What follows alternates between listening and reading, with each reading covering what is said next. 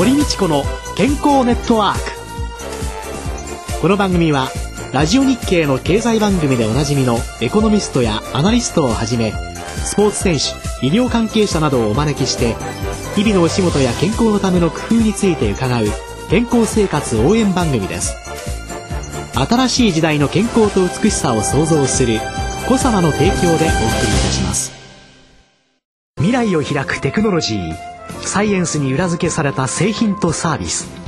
コサナは独自のビジョンによって新しい時代の健康と美しさを創造し皆様のより豊かな生活に寄与したいと願っています。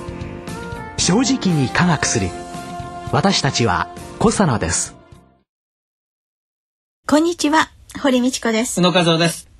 この番組には皆様からのお便りメールそして公開録音の時のアンケートなどを通して様々なお声をいただいております。今月はそんな皆様のお声をご紹介しながら番組を進めてまいりましょう。そうですね。皆さん本当にありがとうございます。さて今日のテーマは運動です。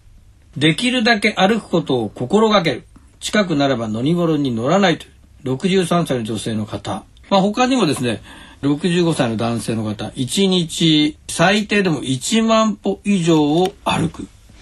毎日1万歩以上歩く。まあ、これは56歳の男性の方。1日おきに5キロ、週末は10キロのウォーキングをします。63歳男性の方。など、皆さん本当に運動ではウォーキング、散歩などをなさっていらっしゃいます。先生、1日1万歩っていうのは、なんかそういえば根拠はあるんでしょうそうなんです。実はですね、1日1万歩ってね歩くといいですよって皆さんよく言われたりしますよね。はいえ。ー、これはですねハーバード大学を卒業された方たちをですね、はい、皆さんずっと何を食べてどのくらい運動してっていうようなことをずっと調べられたそんなデータがありましてね。でその中でだいたい1週間に2,000キロカロリーを運動で消費している人たちが一番健康だっていうそんなデータが出てきたんです。1週間あたり2,000キロカロリーを運動することによって健康である。とじゃあこれは大体1日に合わせると300キロカロリーだと。はいそうするとじゃあその300キロカロリーをまあ一番わかりやすく歩くという歩数に直すとどのくらいかなっていうと、まあ70キロの体重の人であれば1万歩ということになる。はい、というのでまあ一番健康なのには1万歩歩くといいのじゃないかっていうようなそんなデータが動き出してきたんですね。で日本ではですね2000年の時の段階で歩いていた歩数というのがですね男性が成人8202歩女性が7282歩。それで目標値はですねやっぱり1万歩はちょっときついだろうと。そこで2010年にはどうぞ皆さんあと1000歩ずつ余分に歩いてくださいよ、うん、というような運動をしたんですね。で地方自治体ではですね歩数計をですね住民の人に配ってですね、はい、それで農協の周りとかですね畑をみんな乗ってこうやって歩きましょうとかですね、はい、いろんなことで歩くことをウォーキングを目標にした運動が展開されたんです、はい、キャンペーンがね。いろんなところで展開されたんだけれども実は2005年の時に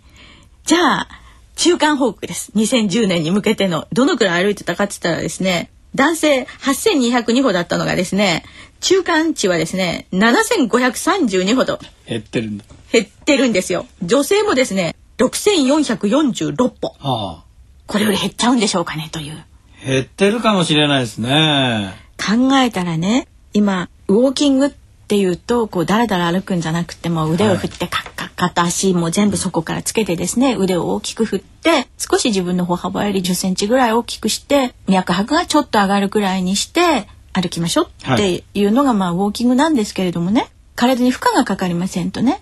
エネルギーの消費っていうことで脂肪の燃焼までにはいきませんのでね。できたら30分ぐらいは続けていただくっていうのが基本なんですけれども。でも例えばですね腕をね大きくねグーで握りしめてね、はい、ガーって振るっていうことはねこれはすごく交感神経を興奮させる刺激することになるんですね。ですから血圧が高い人これで血圧上がっちゃうわけですよ。そうすると体に良いウォーキングのつもりが実は血圧を高めてしまったりというようなことにもなりますので運動というものに関しては必ずリスクが伴うんだということも知っておかなければならないしそしてその正しい運動の仕方。ですから血圧が高い人っていうのは血圧を上げないようなウォーキングが必要ででそのためにはちょっと歩幅も小さくしていただいて まあだらだら歩いていただくということの方がいいということにもなるわけですね。ですから今何かコレステロールが高いとか血圧が高いとか血糖値が高いとかそういうような方はたとえウォーキングであったとしても大丈夫ですか？どのようにしたらいいですか？というようなことを医師に確認をされておくっていうことがとても大切だと思いますね。そして健康な人はウォーキングでもですねそれ始める前にですね本当にラジオ体操じゃないですけれどもね、あのちゃんとストレッチをして足の腱なんかも伸ばしてですねそれからおやりになる方がよろしいんじゃないかなと知識だけは豊富な私なんですけどね。そういえばまあ、ずいぶん前になりますけども高校の運動部だった頃、まあ、ええ。一生懸命インターハイ目指してたんですけど、はい。その頃やはりこう、はい。まずは走ろうっていうことになって、ええ。まあ、激しい運動する前にええ。軽くランニングする、ええ。まあ、コートの周り100周するとか、まあ、そういうことやるわけですよね。すごいですよね。軽くないんですよね。軽いそれって絶対間違いですよね。それはね、ええ。やめた方がいいですよね。ね運動っていうとねそのウォーキングっていうのは有酸素運動になるんですけれども、ダンベル上げるようなね筋肉を作る運動っていうのとそれから有酸素のようなこういうエネルギーを消費するっていうのといろいろ違いますけれどもね、昔の運動っていうのは本当に間違ってましたよね。そね。それで暑い時だって水も飲ませないで根性でってね、これ脱水状態になってしまいますよね。ええ。ですからあのお歩きになる前もですねコップ一杯のお水をお飲みになってそれでまあ15分から20分ぐらいしたらまたコップ一杯のお水をちゃんと補給する。でこの時にお水じゃなくて電解質ですねナトリウムやカリウムがあるようなものをお取りになる。ことの方が大切だと思いますね。これ特にねあの痛風の方なんてね脱水状態になると尿酸値が上がってしまいますので血中の尿酸値が上がるとですね痛風発作が起こってしまうと変わりますからぜひあの水分補給もちゃんとするということとですね、あとあの外気温ですねが本当に高い時ですねもう35度の時にね以上の時にねウォーキングする人はいないとは思いますけれども、まあ、そういうことはやめていただきたいということと、まあ、それ以下の温度でもあの水分補給に気をつける。それからじゃあ今度寒い時はねもう血管ぎゅっと収縮していってもう血圧も上がってるようなそんな状態ですよね。だからよくですねあの郊外にショッピングモールなんかもありますよね。あありますね。あるいは都会ですとあの地下街とかもありますよね。ああいうとこって温度一定なんですよね。なるほど。だからウォーキングっていうとなんとなく自然な豊富な山やとか思うけど、は山とか谷とかってこうアップダウンもあるじゃないですか。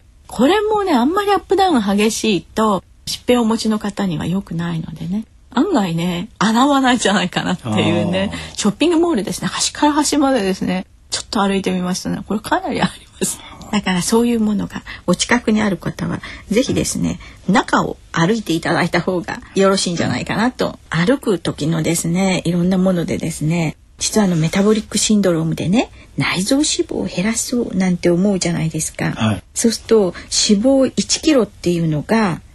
だいたい体重1キロでこれが腹囲1センチに当たるって言われてるんですよ。気の遠くなるような数字でね。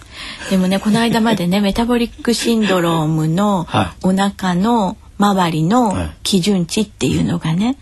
女性がね男性より多かったんですよ。90センチはい。それがなんかね急に80の方がいいんじゃないかっていうね説が出てまいりましてですねね。ちょっとね90かと思ってた私がですね 80? っていうね ちょっとすごいそうするとですね腹囲を1センチ減らすっていうことになるとですね脂肪1キロ減らすのにはですねそのさっき2,000キロでね、1日1万歩とかつってましたけれどもね7,000キロカロリーのエネルギーを消費しなきゃいけないんです。これはまた大変な数字ですね。でも遠大な計画でいきますとね、え1センチを減らすのを1ヶ月でやろうかなって、はあ 1ヶ月1キロの割でいこうかなって思うと計算すると7,000キロカロリーを90にして割ればいいわけですよね。でそうするとまあ80キロカロリーぐらいだから、そうするとまあ1,000歩ちょっと歩けばいいかなっていうね余分に。そういうまあ世の中計算通りにはなかなかいかないものでありまして。机上の計算ですね。机上の空路になってしまう 最近こう話題のですね背伸びダイエットなんていうのもありましてね、これはあの背中のところにですね褐色細胞という細胞がありましてこれがエネルギーの消費を非常に高めるんですね。ですからそこをまあ刺激しようということと交感神経と交感神経のバランスをきちんと取ろうっていうので、思いっきり背伸びをして姿勢を正すというようなそんなことも言われている。ですから歩くって決めるともう何が何でも歩かなきゃいけないってね日本人的性格。真面目すぎちゃう。で1ヶ月ぐらいで嫌になっちゃう。あるいは2ヶ月で嫌になっちゃってもう疲れてからやめたってバタってやらない。そうじゃなくて何でもですけど結構いい加減でいいんじゃないかな。と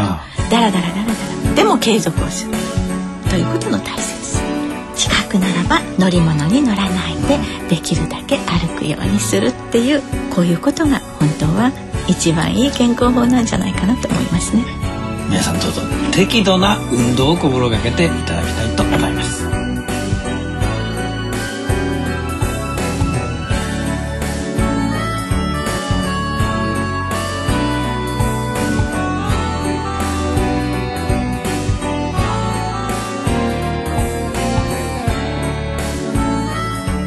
さて今月からは株式会社コサナ鴨井社長によるコサナワンポイント情報をお送りしてまいります、えー、今日は運動がテーマでしたが何かおすすめのサプリメントありますでしょうか？ナノサプリシクロカプセル化リポ酸という商品を持っておりましてこれなんかはおすすめじゃないかなというふうに思います。リポ酸というのはどんな成分なんでしょうか？まあ栄養の中で最初に燃焼するのは炭水化物ブドウ糖なんですけれども、うん。この炭水化物の燃焼を促進する成分としてよく知られている成分ですリポ酸とコエンザイム Q10 を同時に摂取すると効果的に持久力がアップするというような実験データがですねマウスを使った有影実験でですね、はい、証明されています。抗酸化剤として知られていますけれども抗酸化剤ってことは逆に言うとですね酸素に対して簡単に壊れてしまうと、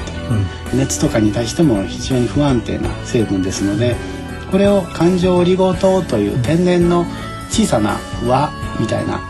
構造した物質なんですけれども、この中にですねアルファリポ酸であったりコエンザイム Q10 であったりを包み込むというんですかね、まあ、弊社はこれをシクロカプセル化と呼んでいるんですけれどもこういう技術を使うことで安定性を上げたり吸収性を改善したりというようなことをやっております。シクロカプセル化っていうのは要はバケツの底がないものの中にアルファリポ酸とか高級点を入れてるとそれで輪っかでこう覆われてるから光が当たったりとか湿度とかで変質しにくいっていうふうに。そうですねはい。そうするとシクロカプセル化してない。アルファリポ酸やあるいは高級点の他のいろんなサプリメントなんかもありますよね。そういうようなものっていうのは保存をかなりちゃんときちんとしていないと変質していく。製品の中での安定性の問題もありますしそれから製品化していくところでの当然製品化していく間にですね熱をかけてあげたりですね、うん、そういう過程を取っていきますので、うん、そこでの安定性ということも大事になると思います。ああそうなんですね。野さん作ってる段階でもどんどん変質していく。それを 防げるというような。そうですね。そうですよね。錠剤化したりそういうしてる間にも、はい。均質にするためには、うん、いくつかのプロセスを通らなければいけないですので。ですから一つのタブレットっていうのの中に、はい、実は目に見えない工夫というか そうですね、えー、いっぱいされてるっていうことなんでしょうね。はい。運動を頑張っている方にぜひお勧めしたいと思うんですが、まあ、運動後の一息にマヌカハニーを使った新しい商品を開発したと聞きました。そうですね。マヌカハニーを使ったあのスプリングハニーラテという期間限定の商品を今あのゾッカというカフェとですね共同開発でゾッカの赤坂見附それから目白大高の森の、えー、3つのお店でですね今月の中旬までお楽しみいただくことができますのでぜひお時間がありましたら先生もお試しいただければと思います。はい、オレンジとレモンバームの効いたラテのホイップクリームの中にマヌカが入っているというちょっとインパクトのある美味しい飲料ですね。ぜひお試しください。あとあの明日から5日金曜日まで幕張メッセでフーデックスジャパン2010に出店なさいます。マルカハニーの試食もできます。ブース番号 8F29 入場料5000円でございますのでぜひご覧いただければと。思います。お相手は堀道子と。野和夫でした。それではまた来週。ごきげんよう。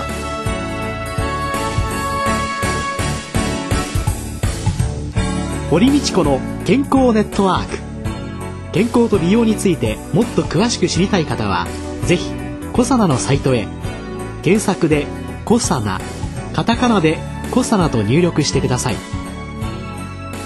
この番組は新しい時代の健康と美しさを創造する「コサナ」の提供でお送りいたしました。